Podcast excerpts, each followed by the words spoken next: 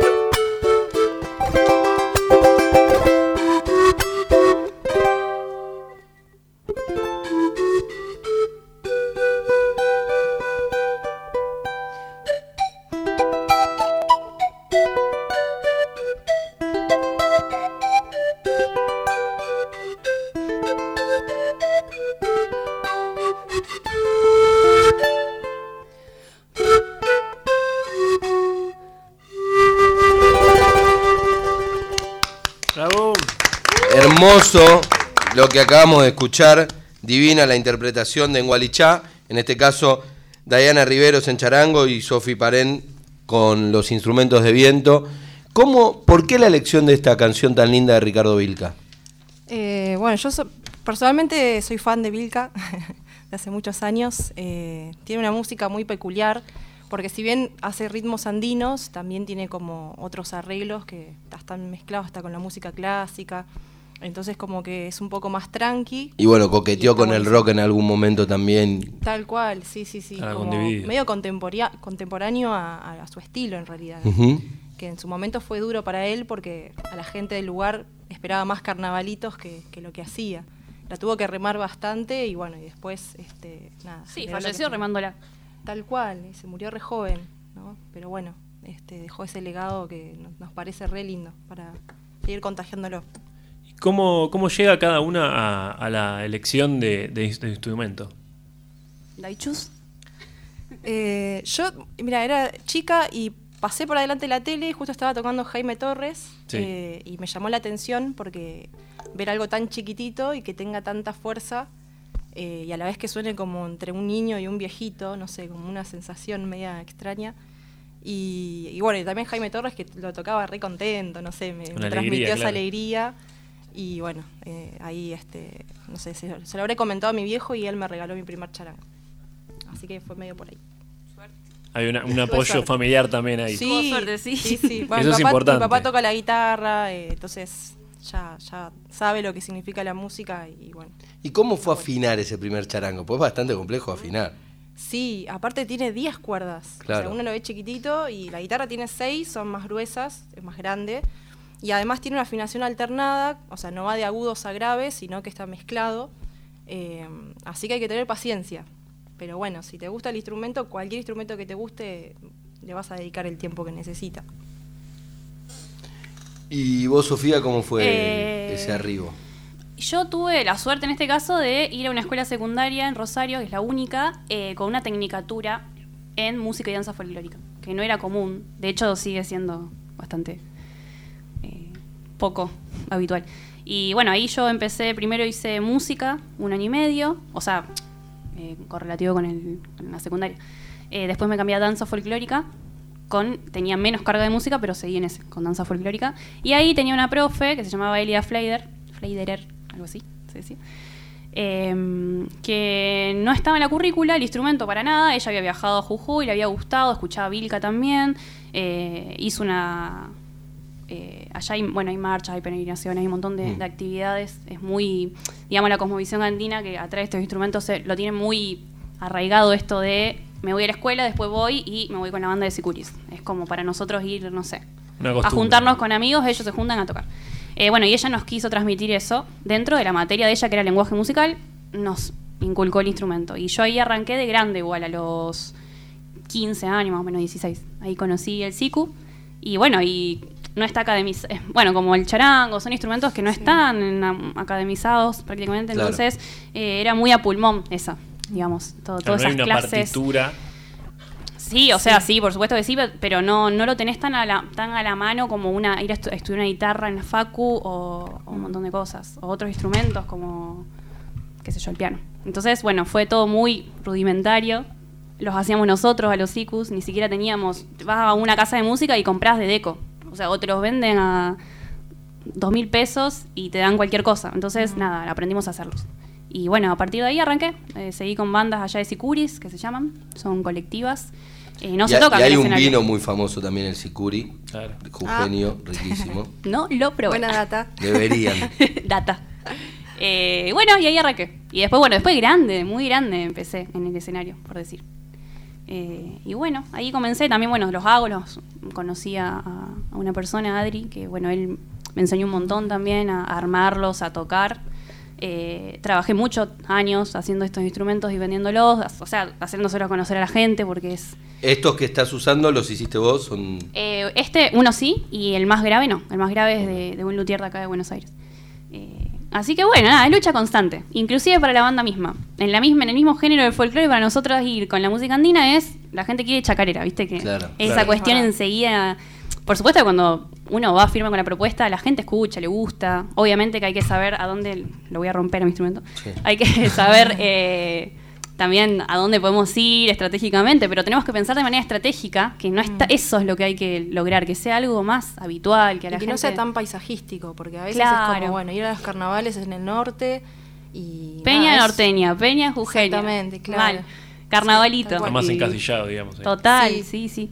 Eh, así que bueno, nada, estamos en esa, en esa, en esta movida. Por eso nos gusta venir acá y compartir, que, la audiencia de ustedes también nos escuche, que, mm. que nos conozca.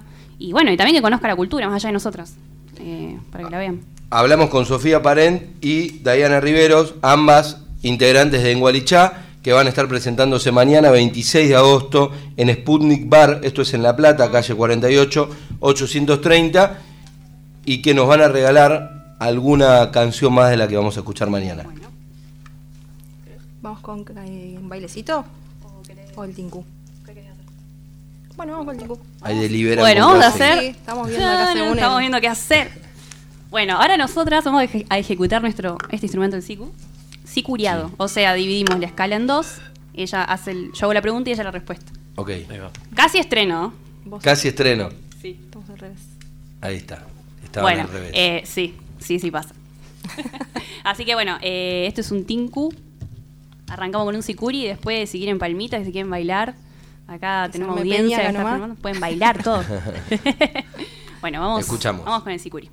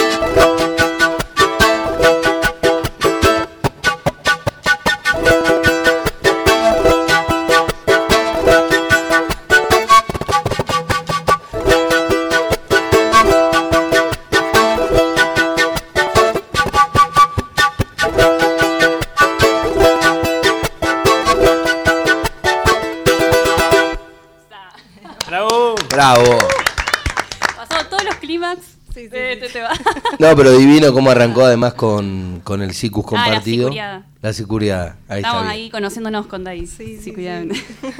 Bueno, muy contentos de, de esta visita en Gualichá, que, insisto, se va a presentar mañana, 26 de agosto, en Sputnik Bar, La Plata, calle 48, número 830.